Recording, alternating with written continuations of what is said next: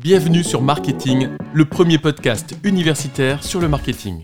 Donc quelle est, euh, quelle est votre stratégie, du, enfin, la stratégie du club d'un point de vue euh, communication?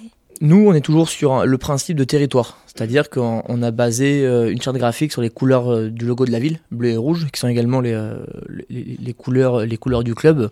On a également une volonté d'ancrer toujours les joueurs sur le territoire. On a fait une campagne d'affichage par rapport à tous nos outils com avec les joueurs qui posent avec le nouveau maillot, avec la statue de Cyrano, en bord de rivière, etc. Donc c'est toujours le territoire qui est toujours mis en avant. Le local. Toujours, le local, le local, le local, rien que le local.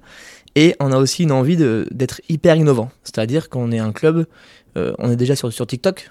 C'est pas évident avec tous les clubs et ça marche plutôt pas trop mal parce qu'on fait des vidéos euh, avec 10 000 vues pour l'instant, donc c'est déjà arrivé. Bien. Donc c'est une vraie volonté. Là, on travaille notamment sur le sponsoring numérique, c'est-à-dire qu'on souhaite vendre à des partenaires, des entreprises, des vidéos qui pourraient sponsoriser euh, avec TikTok. C'est-à-dire, par exemple, là, on est en train de tourner une vidéo pour Péchalou les yaourts euh, du Périgord.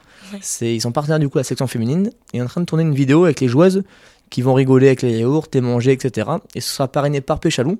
Et je pense que ça peut faire le buzz et ça peut activer des nouvelles pistes de, recettes financières.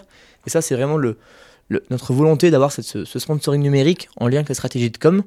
Et après, récemment, on s'est entouré du coup d'un vidéaste qui est indépendant, qui est de Bergerac pour lancer une web série qui s'appelle Ensemble Bergerac, qui a commencé du coup pendant le parcours de la Coupe de France et qui va se poursuivre également jusqu'à la fin de saison avec des épisodes qui vont tracer en fait l'héritage de la Coupe de France.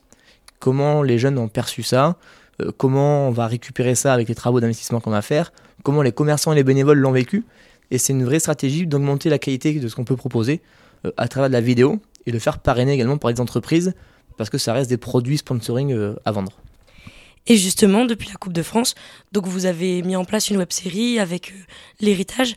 Et cette stratégie de communication, comment va-t-elle encore évoluer euh, prochainement et dans les années euh, à venir? Alors nous, du coup, cette euh, web série qui allait jusqu'à fin juin, on va la prolonger jusqu'à la, saison prochaine. On va l'optimiser, c'est-à-dire qu'on souhaite passer à un produit vidéo, on veut proposer 6 à 7 produits vidéo. C'est-à-dire qu'on va faire, on va proposer du contenu interview décalé, portrait, portrait de joueurs, zoom sur une séance d'entraînement, un zapping, les buts du week-end. Tous ces produits qui pourront bien sûr être vendus euh, à des entreprises partenaires seront proposés euh, dans l'optimisation de la stratégie. Et également, on veut refondre toute la charte graphique du club, avec pareil une entreprise, euh, une agence de communication freelance que l'on va prendre par rapport à ça, et d'ancrer, de régénérer un peu, de dire ok, la Coupe de France est finie, la saison, elle est passée, maintenant boum, nouvelle charte graphique, et on va retravailler un peu nos, différents fonds, la police d'écriture, etc un nouveau souffle. C'est dire, voilà, on va vraiment peut-être l'ancrer comme l'héritage, quoi. Et donc, c'est faire perdurer ça en mettant plus de moyens sur la communication, parce que on a besoin de réinvestir et de trouver des fonds pour avoir un retour sur investissement et d'arriver à travailler là-dessus et à optimiser la communication du club via le sponsoring numérique. Ok, super. Et tu, donc, tu me parlais de TikTok. Et quelle autre plateforme utilisez-vous pour votre communication Des plateformes, des réseaux sociaux euh donc on est présent sur les réseaux entre guillemets classiques, on est euh, sur Facebook, on a passé les caps là des, 13 000, des 12 000 euh, personnes je crois, Twitter, Instagram, LinkedIn pour la partie B2B, euh, TikTok, on a notre chaîne YouTube, et là on est en pleine réflexion sur Twitch pour lancer une émission d'après-match en live de réaction qui pourrait durer une demi-heure.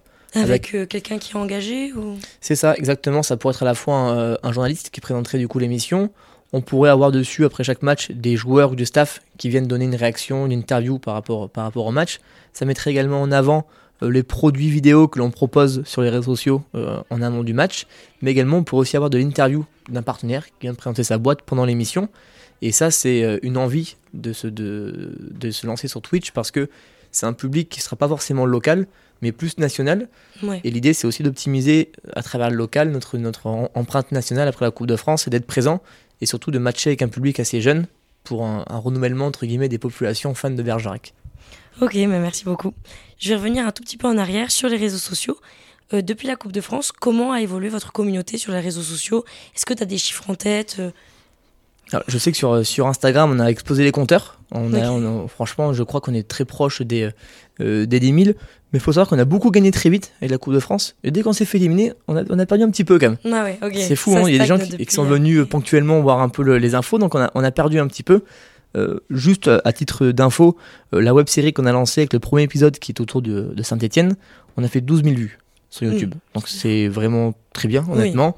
C'est un épisode qu'on peut retrouver encore d'actualité sur, le, sur, sur, sur, la chaîne YouTube. Euh, sur Facebook, ça a très bien évolué avec des, des records d'audience. Honnêtement, je me souviens d'une publication quand on gagne où on est en moyenne à, 200 likes, une victoire. Là, on était passé à 1300, 1400 likes. Quoi. Donc, euh, avec une vraie portée de publication, c'était un, un, vrai boost par rapport à ça. Et c'est vrai que maintenant, quand on parle de sponsoring numérique et des entreprises locales, qu'on leur explique que s'ils mettent de l'argent sur tel poste, ils sont capables de mesurer le retour sur investissement.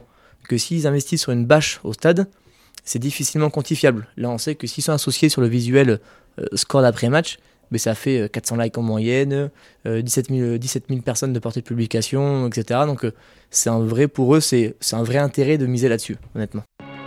Merci pour votre écoute. Pour nous aider, pensez à vous abonner et à nous laisser 5 étoiles. A très vite